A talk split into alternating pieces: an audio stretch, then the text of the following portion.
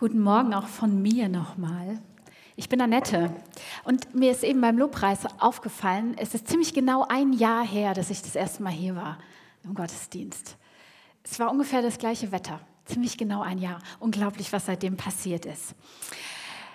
Christian Cheerleaders. Also ich bitte um Entschuldigung, wenn jemand gedacht hat, es geht heute um Christian. Also um welchen Christian auch immer. Christian, es ist einfach nur das englische Wort für Christ, ja, also Christ oder Christen. Ähm, genau. Und die gute Frau, die ist total begeistert. Das sieht man ihr an. Die strahlt ja übers ganze Gesicht. Solidarität unter Christen. Also wie ähm, spornen wir uns gegenseitig an? Darum geht es so ein bisschen. Und ich bin in den vergangenen Jahren immer wieder Menschen begegnet, die ähm, meistens im Zusammenhang mit irgendwelchen Gesprächen, Begleitungen, ähm, bei denen ich die Menschen zu Hause besucht habe, die äh, dann im Laufe des Gesprächs relativ verlegen zu mir gesagt haben, also ich bin ja kein großer Kirchgänger oder ich muss da nicht immer hinrennen jeden Sonntag. Irgendwie war das den Leuten peinlich. Ich war Pfarrerin, sie waren Gemeindemitglied. Es gab jetzt irgendeinen Anlass, zu dem wir uns begegnen und irgendwie schien es da irgendeine Art vernachlässigtes Pflichtgefühl zu geben. Ich bin kein großer Kirchgänger. Oder manche waren auch ganz offensiv und haben gesagt, also ich bin ausgetreten, ich habe meinen Glauben, aber dafür brauche ich die Kirche nicht. Ich mache das mit dem da oben alleine aus. Meistens kam dann wirklich so eine vielsagende Geste Richtung Zimmerdecke.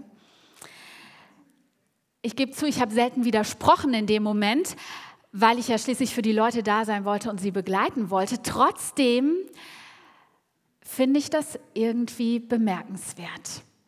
Und trotzdem waren die Leute dann meistens auch sehr offen, wenn ich über Gott gesprochen habe oder für sie gebetet habe. Aber irgendwie ist es doch komisch, oder? Ich habe meinen Glauben, aber dafür brauche ich keine Kirche. Ich muss da nicht immer hinrennen. Merkwürdige Sätze. Was ganz offensichtlich ist, wenn man da einmal kurz drüber nachdenkt, ist, so funktioniert keine Gemeinde. Man kann Mitglied sein, aber wenn keiner teilnimmt, dann funktioniert es einfach nicht. Christsein, das ist heute meine These, eine meiner Thesen, Christsein ist kein Einzelsport. Christsein ist ein Mannschaftssport. Christsein ist von seinem Wesen her auf Gemeinschaft mit Gleichgesinnten, mit anderen Christen angelegt.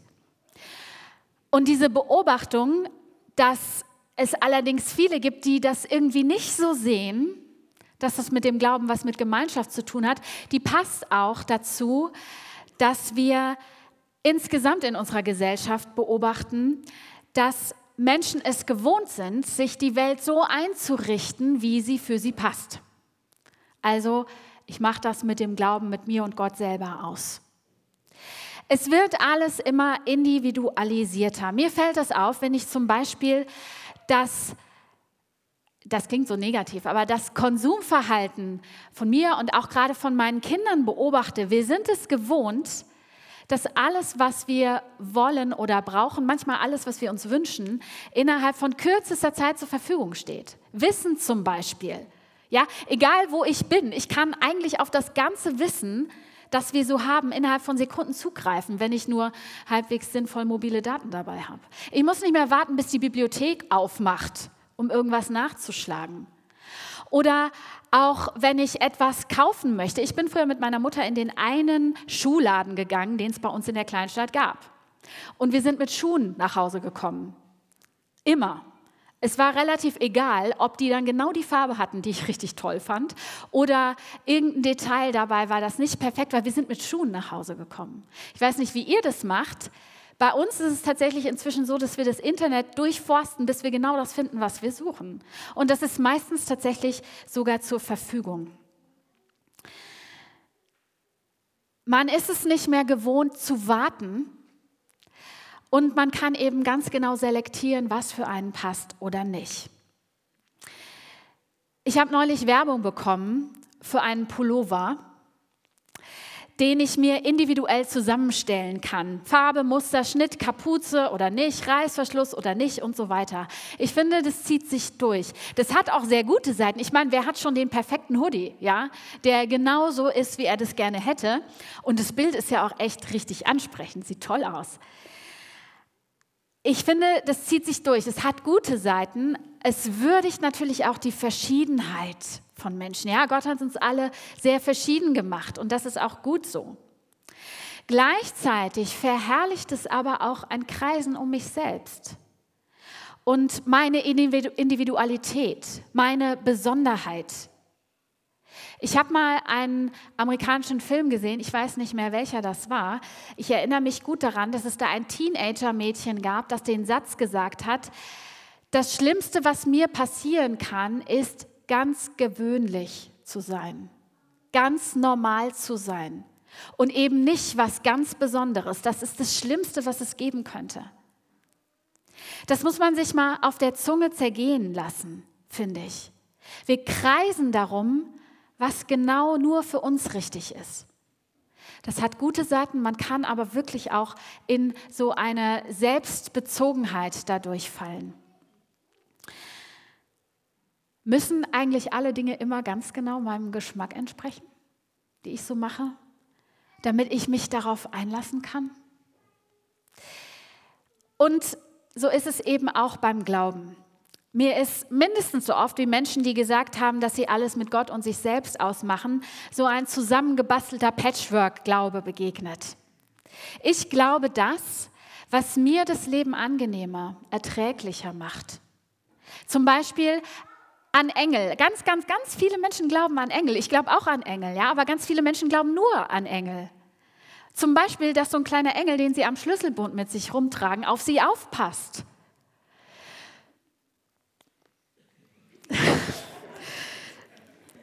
Oder Menschen glauben an das Universum. Das hört man ganz oft, das Universum, das Wünsche erfüllt. Das man irgendwie füllen kann mit irgendeiner Vorstellung, die man so hat. Ich finde das ganz schön grotesk.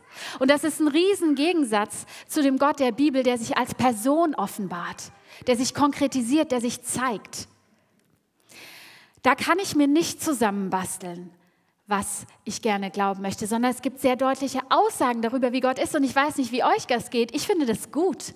Mir hilft das. Irgendein Universum, das ich mit dem füllen muss, was ich mir wünsche, das bin dann doch irgendwie auch wieder nur ich selbst und meine Projektionen. Wir sind es gewohnt, die Wahl zu haben wenig zurückstecken zu müssen, wenig verzichten zu müssen, weil Dinge nicht gehen. Ja, in Corona gab es das immer mal wieder, dass man noch nicht mal alles gekriegt hat, was im Supermarkt war. Aber ich finde die Gegenbewegung, dass man jetzt noch viel mehr bestellt und noch viel mehr in kürzester Zeit direkt auf sich zugeschnitten bei sich zu Hause hat, das ist ehrlich gesagt dadurch noch verstärkt worden, finde ich. Und Martin hat das in seiner Abschiedspredigt hier im Juli gesagt. Wir passen uns nicht mehr einer Norm oder einer Normalität an. Und anstelle dessen tritt eben Individualität. Damit geht einher, dass wir auch weniger bereit sind, auf andere zu warten und Rücksicht zu nehmen.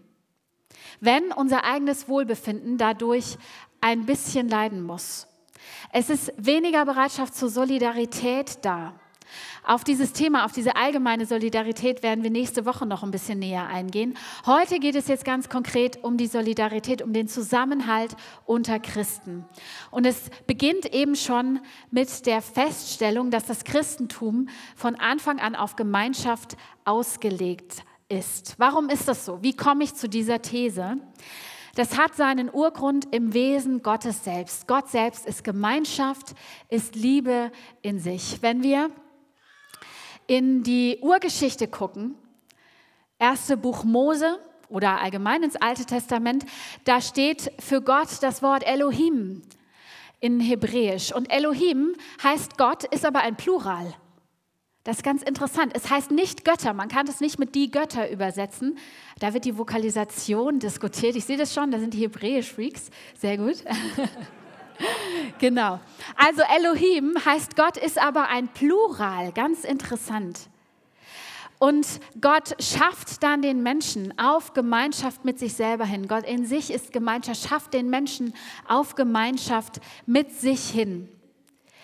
Und weiter geht es dann im Verlauf der Bibel und auch im Neuen Testament ist dann die Rede vom Vater, vom Sohn, vom Heiligen Geist. Die Dreieinigkeit, die eine liebevolle Beziehung untereinander hat.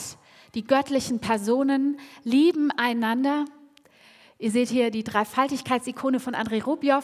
Das sind die drei Engel, die in einer Geschichte im Alten Testament Abraham besuchen und die werden interpretiert darauf hin, dass es die Dreieinigkeit ist. Ein ganz, ganz bekanntes Bild. Jesus hat die Jünger in eine Gemeinschaft gerufen, als Gemeinschaft zusammengestellt. Und wenn wir die Entwicklung der ersten christlichen Gemeinden in der Apostelgeschichte anschauen, dann ist fast immer die Rede, dass Menschen, die zum Glauben kommen, Teil einer Gemeinschaft von Christen werden. Und wir können in der Bibel auch immer wieder lesen, dass Christen einander brauchen, dass es gut ist, in Gemeinschaft zu sein. Es ist wichtig, ist, dass diese Gemeinschaft sichtbar wird, dass wir sie feiern, gemeinsam vor Gott treten, so wie wir das auch eben im Lobpreis gemacht haben, dass wir uns versammeln. Ich glaube, ein Aspekt, warum das so wichtig ist, ist, dass Gott in, seiner, in seinem Plural sozusagen so vielschichtig und so groß ist, dass ein Mensch allein niemals ergründen kann, wie er ist und wer er ist. Auch wir alle zusammen, wir können das nicht ergründen. Aber vielleicht jeder einen kleinen anderen Aspekt. Und wenn wir die zusammenbringen, dann wächst eigentlich unser Staunen und unser Erkennen von Gott dadurch nur immer weiter. Wir brauchen einander, um Gott besser zu erkennen und wir brauchen einander auch, um uns gegenseitig zu unterstützen, einander Cheerleader zu sein im Glauben, dran zu bleiben an Gott. Und wir schauen uns mal die Beschreibung der ersten Gemeinde in Jerusalem ein bisschen genauer an, in der Apostelgeschichte Kapitel 2.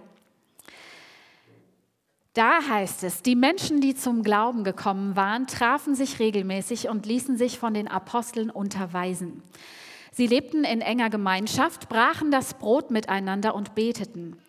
Die Leute in Jerusalem wurden von Ehrfurcht ergriffen, denn durch die Apostel geschahen viele Wunder und Zeichen. Und jetzt kommt's.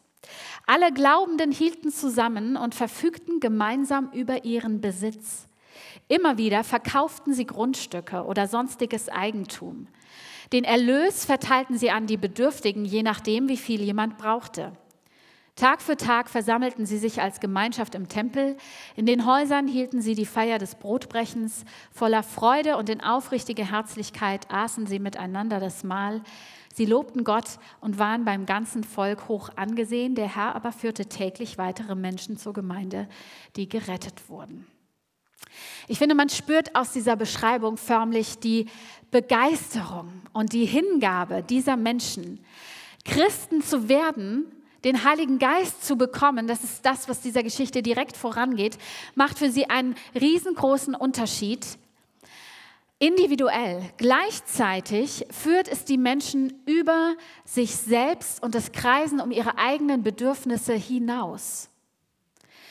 Sie leben in enger Gemeinschaft, sie pflegen enge Beziehungen zueinander. Sie sind nicht nur begeistert davon, Jesus kennenzulernen, sondern auch begeistert davon, mit Menschen zusammen zu sein, die ebenfalls mit Jesus leben. Und das ist was völlig anderes als ich mache das mit mir und Gott aus. Und was dann kommt in dieser Beschreibung, das klingt, finde ich, fast schon wie der Himmel auf Erden.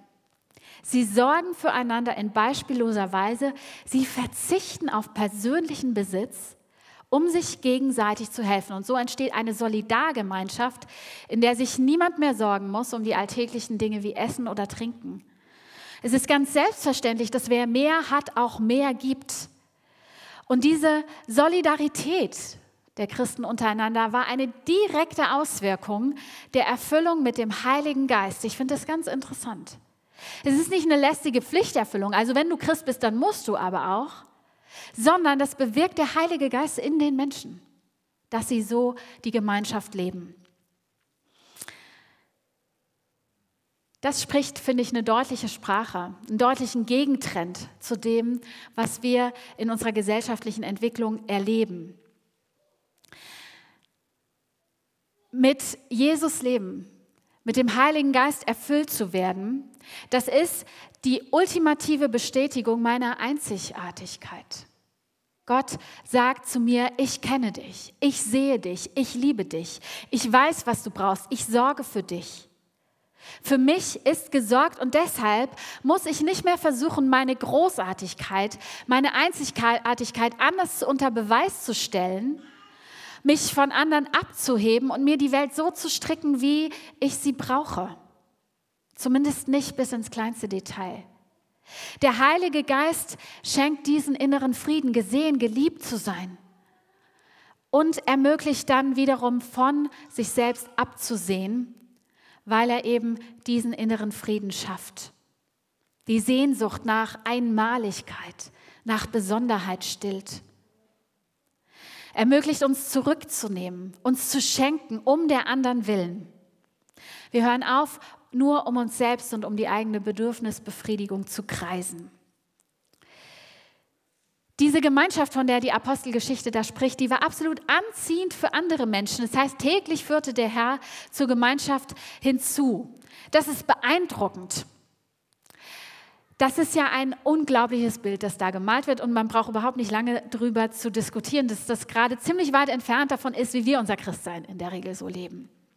Der Theologe William MacDonald hält diese Beschreibung, man sagt auch den urchristlichen Kommunismus, dazu, hält das für das absolute Ideal. Er schreibt, viele sind heute der Meinung, dass wir dieser Praxis der ersten Gläubigen nicht folgen müssten.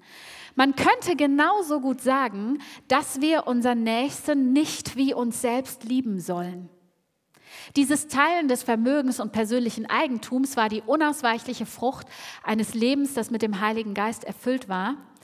Und es ist einmal gesagt worden, ein wahrer Christ kann es nicht ertragen, zu viel zu haben, wenn andere zu wenig haben. Ich würde die Latte nicht so hoch hängen wie William MacDonald. Man kann das bestaunen und bewundern, aber man kann auch sagen, okay, es hat sich echt einfach einiges verändert. Man muss dazu wissen, dass diese ersten Christen damals gedacht haben, Jesus kommt jeden Moment wieder. Die haben wirklich damit gerechnet, dass er noch innerhalb ihrer Lebenszeit wiederkommt und sein Reich auf der Erde aufrichtet. Das wirft eine andere Perspektive auf, dem, auf das Umgang, den Umgang mit dem eigenen Leben und auch mit Besitz und so weiter natürlich. Menschen hatten einfach noch nicht so, konnten auch noch gar nicht so den Blick haben für Gottes große geschichtliche Handlungsbögen in Zeit und Raum, die sie einfach überdauern. Wir leben unter völlig anderen Umständen. Es haben sich andere Formen christlicher Gemeinschaft entwickelt. Ja, es gibt auch noch Kommunitäten, die so leben, die wirklich alles teilen. Und für viele Menschen ist das sicher gut und richtig.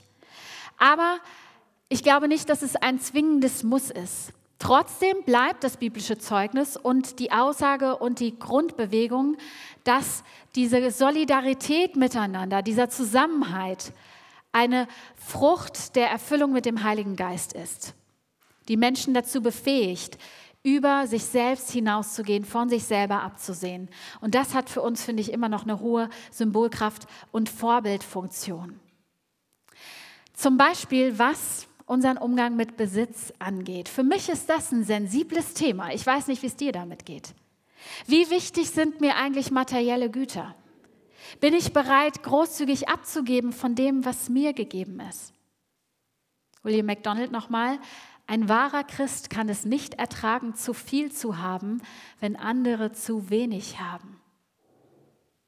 Wie geht es dir damit? Berührt dich die Not anderer, das Leid in der Welt? Das zweite ist die Frage nach der Verbindlichkeit. Und die finde ich auch nochmal ganz besonders spannend. Mit der Beschreibung dieser Urgemeinde in Jerusalem ist eine Richtung gesetzt. Und hier geht es erstmal nur um die Gemeinschaft der Christen, die sich gegenseitig unterstützt. Ein Commitment zur Gemeinschaft. Da gibt es eine sehr, sehr hohe Verbindlichkeit. Wenn ich alles, was ich habe, der Gemeinschaft gebe, dann habe ich nichts mehr, wenn ich die Gemeinschaft verlasse. Später in der Apostelgeschichte gibt es auch noch eine sehr schmerzhafte Geschichte davon, wie das mal schief gegangen ist. Und immer noch. Ich glaube nicht, dass das Ideal ist, dem wir folgen sollen. Aber wie weit her ist es eigentlich mit unserer Verbindlichkeit, mit dem Commitment zur Gemeinschaft und auch zur Gemeinde, einer konkreten Gemeinschaft von Christen gegenüber? Wie groß ist meine Verbindlichkeit, was meine Zeit, meine Gaben, meine Mitarbeit, mein Geld angeht? Wir kommunizieren ja bei Elia sehr bewusst, dass niemand seine Konfession wechseln muss, um dazuzugehören. Trotzdem ermutigen wir dazu, sich auch festzulegen und zu sagen, ja, hier will ich dazugehören. Und hier investiere ich mich auch mit dem, was ich habe, mit dem, was ich kann, mit meinen Gaben. Und dass das auch hinausgehen darf über so ein unverbindliches Ja, wenn man Not am Mann ist, fasse ich gerne mit an, sondern es geht darum, auch Verantwortung zu übernehmen. Und das ist gut, eine Verbindlichkeit. Eine Gemeinde braucht das um leben zu können. Dazu setzt der Heilige Geist frei, dass wir das können. Und so eine Gemeinschaft hat eine große Dynamik, Verheißungs-, Wirkungs- und Strahlkraft. Der Herr führte täglich zu ihnen Menschen hinzu in der Apostelgeschichte. Die entsteht nicht, diese Dynamik, wenn ich mir sonntags nur einen Fernseh- oder Online-Gottesdienst angucke und vielleicht ab und zu bete. Das ist ganz offensichtlich. Im Hebräerbrief heißt es zu dem Thema, wir wollen uns umeinander kümmern und uns gegenseitig zur Liebe und zu guten Taten anspornen. Auch sollen wir unsere Gemeindeversammlungen nicht verlassen, wie es manchen zur Gewohnheit geworden ist. Vielmehr sollen wir uns gegenseitig Mut machen. Das ist der Aufruf, in der Gemeinde zu bleiben, auch aufgrund der Solidarität miteinander. Ich habe das früher Menschen, die ausgetreten sind oder darüber nachgedacht haben, aus der Kirche auszutreten, immer wieder klarzumachen versucht. Ich habe gesagt, wenn ihr austretet, dann kann die Kirche auch soziale Dinge, soziale Projekte nicht mehr aufrechterhalten. Das hängt daran, dass man solidarisch auch zueinander steht, selbst wenn einem vielleicht die Nase des Pfarrers am Sonntagmorgen nicht so passt. Es geht nicht nur um frommes Pflichtgefühl dabei, sondern schlicht und ergreifend auch um Solidarität untereinander. Also spornen wir einander an zur Liebe und zu guten Taten und achten wir aufeinander. Das kann auch mal heißen, einander aktiv nachzugehen, wenn dir auffällt, oh, da ist doch Person XY, die habe ich ganz schön lange nicht mehr gesehen in der Gemeinde. Einfach mal nachfragen, was ist los? Geht es dir gut? Was brauchst du? Warum kommst du nicht mehr? Das kann ja gute Gründe haben, aber Manchmal braucht jemand auch genau so einen Anstoß. Und lasst uns darauf achten, ob unsere Gemeinschaft als Gemeinde auch wirklich einladend ist, ermutigend und stärkend oder ob sie an manchen Stellen auch Menschen ausschließt und verletzt. Wie finden eigentlich Menschen, die neu zu Elia kommen, Anschluss? Sind wir offen oder bleiben wir in unserer Gruppe und in unserem Freundeskreis lieber für uns? Jonathan hat vor zwei Wochen davon gesprochen, dass die Nächstenliebe in Gottes Liebe wurzelt. Dass Liebe und Solidarität zu Menschen auch ein Ausdruck der Liebe zu Gott ist. Gott ist es wert, dass wir uns nach Kräften für ihn einsetzen und Gottes geliebte Menschen sind es wert, dass wir einander nicht aus dem Blick verlieren. Ein anderer Aspekt ist mir noch wichtig dabei. In der Apostelgeschichte heißt es, alle Glaubenden, hieß, Entschuldigung, alle Glaubenden hielten zusammen. Das muss man sich mal aus der Zunge zergehen lassen. Alle Glaubenden hielten zusammen. Das bezieht sich in diesem Zusammenhang natürlich auf diese Gemeinde in Jerusalem, aber das waren mehrere tausend Menschen, die ist gewachsen. Das ist mehr als eine Elia-Gemeinde. Das ist keine Familie, in der jeder jeden kennt. Und für mich ist diese Erzählung, sind diese Erzählungen in der Bibel die Motivation, offen und wohlwollend auch anderen Christen, anderen Gemeinden, anderen Konfessionen gegenüber zu sein. Mich zum Beispiel bei der Evangelischen Allianz zu engagieren. Weil wir eben nicht nur in Elia, sondern auch als Christen über Gemeindegrenzen hinaus ein Leib sind. Und Christus ist unser Haupt. Das erstreckt sich auch nicht nur auf Erlangen, sondern auf die weltweite Christenheit. Vor zwei Wochen gab es hier in Erlangen einen Gottesdienst der Evangelischen Allianz. Leider ist der bei uns nicht so in den Fokus getreten. Aber da ist was ganz Wunderbares passiert. Da haben nämlich die Gemeinden der unterschiedlichen, ähm, also Vertreter der unterschiedlichen Gemeinden in Erlangen wertschätzend über andere Gemeinden gesprochen. An diesem Sonntag stand Matthias Grieshammer, Pastor der Adventisten hier in Erlangen, da und hat Wertschätzendes über die Elia-Gemeinde gesagt. Ganz wunderbar. Das ist nicht Matthias Grieshammer. Nein, das ist Bischof Anbar Damian, Bischof der koptischen Christen in Deutschland im Kloster Höxter. Ich hatte mal die Ehre, ihn persönlich kennenzulernen. Ein ganz, ganz toller Mann. Wenn man sich mal damit beschäftigt, was für unglaublich verschiedene Konfessionen und Wege es gibt, den christlichen Glauben zu leben und auszugestalten, wie viel Kunst, wie viel Kultur vom Christentum inspiriert worden ist, das ist überwältigend. Und ich finde, es macht auch demütig, der eigenen Überzeugung und der eigenen Überzeugung, das Richtige zu glauben gegenüber, weil die Vielfalt so unfassbar groß ist. Wenn man sich eine Weile mit ihm unterhalten hat, dann hat man eine Ahnung davon, wie verschieden das eigentlich sein kann. Aber auch noch viele andere Dinge. Ich finde ihn nur so schön markant, ähm, deswegen habe ich ihn hier ausgesucht. Eine schöne Geschichte von bedingungsloser Solidarität unter Christen habe ich selber mal persönlich erlebt. Ja, wir lassen den Damian da jetzt einfach noch drauf. Es hat mit ihm nichts zu tun. Aber egal. Und zwar war ich mal für ein Jahr in Schottland und habe da mein freiwilliges soziales Jahr gemacht und habe dort Besuch bekommen von zwei Freunden von mir, Sarah und Benny. Und die beiden waren erst bei mir und wollten später noch nach London, um sich London anzugucken. Studenten hatten kein Geld, London ist teuer. Und sie hatten auch noch keine Unterkunft in London. Und haben mich gefragt, ob ich irgendeine Idee hätte, wo sie in London unterkommen können, weil ich war ja schon in Großbritannien. Ähm, nun ja, zwischen Schottland und London gibt es noch ein paar hundert Kilometer. Aber was ich gemacht habe, war, ich habe eine Familie aus der Gemeinde, in der ich gearbeitet habe, damals gefragt, von der ich wusste, dass sie vor einiger Zeit aus London nach Schottland gezogen waren. Und habe sie gefragt, ob sie jemanden wissen, bei dem ähm, oder überhaupt wissen, wo meine Freunde unterkommen könnten. Irgendwie eine günstige Unterkunft kennen in London. Und dann sagte der ähm, Vater dieser Familie, sagte, ja, da gibt es eine Frau bei uns in der Gemeinde, ähm, ich gebe dir mal die Telefonnummer. Dann habe ich die Frau angerufen und habe erzählt, hier meine Freunde, die wollen gerne ähm, London anschauen.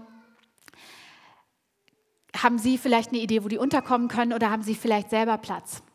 Und diese Frau hat mir nur eine Frage gestellt. Sie hat gefragt, are they believers? Sind sie Christen? Und ich habe gesagt, ja. Und dann hat sie gesagt, okay, sie können kommen. Und dann hat sie ihnen die Tür aufgemacht, hat ihnen einen Schlüssel gegeben, hat gesagt, hier ist der Kühlschrank, bedient euch, kommt und geht, wann ihr wollt und wollte keinen Pfennig Geld. Ich finde das beeindruckend. Diese Gastfreundschaft unter Christen, diese Solidarität, wir gehören zusammen. Ob wir uns kennen oder nicht, was für ein Vorschussvertrauen. Mich fordert das wirklich heraus. Ich weiß nicht, ob ich das könnte.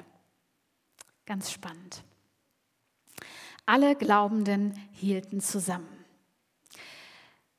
Wenn man sich das klar macht, wird auch noch mal deutlich, wie absurd manche Streitereien sind zwischen Konfessionen, unter Christen, unter Kollegen. Das habe ich auch erlebt bei mir, dass Kollegen Pfarrerskollegen sich gegenseitig die Butter auf dem Brot in der Gemeinde nicht gönnen, die Förderung für ein Projekt nicht gönnen, wenn sie es selber nicht bekommen. Es war unfassbar. Warum segnen wir einander nicht? Auch in unserer Verschiedenheit. Und man muss sich nicht wundern, wenn Christen dann eben nicht mehr hoch angesehen sind, so wie das in der Apostelgeschichte beschrieben wird. Einer meiner absoluten Lieblingstexte im Neuen Testament steht im Philippa-Brief, Philippa 2. Macht also meine Freude vollkommen und seid euch einig. Seid miteinander verbunden durch dieselbe Liebe. Strebt einmütig dasselbe Ziel an. Nicht Eigennutz oder Eitelkeit soll euer Handeln bestimmen. Vielmehr achtet in Demut den anderen höher als euch selbst. Seid nicht auf euren eigenen Vorteil aus, sondern auf den der anderen, und zwar jeder und jede von euch. Was wäre das für eine christliche Gemeinschaft, auch eine überkonfessionelle, die sich das zum Grundsatz und Maßstab macht? Lasst uns so gut wir können unseren Beitrag dazu leisten. Wenn jeder auf den Vorteil des anderen bedacht ist, dann ist für alle gut gesorgt. Lasst uns einander Ermutiger, Unterstützer, Ermahner sein, Christian Cheerleaders. Ich träume davon, dass wir uns mit einer Haltung begegnen, die einander ermutigt, stärkt und segnet. Ich träume davon, dass wir in unserer Gemeinde eine Haltung leben, die fragt, was brauchst du? Und nicht nur, passt das für mich? Ich träume davon, dass wir solidarisch sind und bleiben uns gegenseitig, unserer Gemeinschaft als Gemeinde, auch wenn wir für uns selbst mal nicht alles als perfekt empfinden. Ich träume von einer Gemeinde, die ihre Teilnahme am Gottesdienst nicht davon abhängig macht, wer Predigt moderiert oder Lobpreis hält, sondern die um Gottes Willen zusammenkommt und ihre Unterschiedlichkeit feiert, gleichzeitig aber auch von sich selber absieht, wiederum um der Ehre Gottes willen. Und ich träume auch davon, dass wir als Gemeinde über uns selbst hinausgehen und solidarisch gerne in Gemeinschaft sind mit Christen aus anderen Gemeinden, Konfessionen, Hintergründen, auch solchen, die uns vielleicht erstmal fremd sind. Wann warst du das letzte Mal in einer katholischen Messe? Ist auch eine interessante Erfahrung. Das heißt nicht, dass man in allem einer Meinung sein muss. Aber es heißt, dass wir in Christus, dem Haupt der Kirche, verbunden sind. Amen.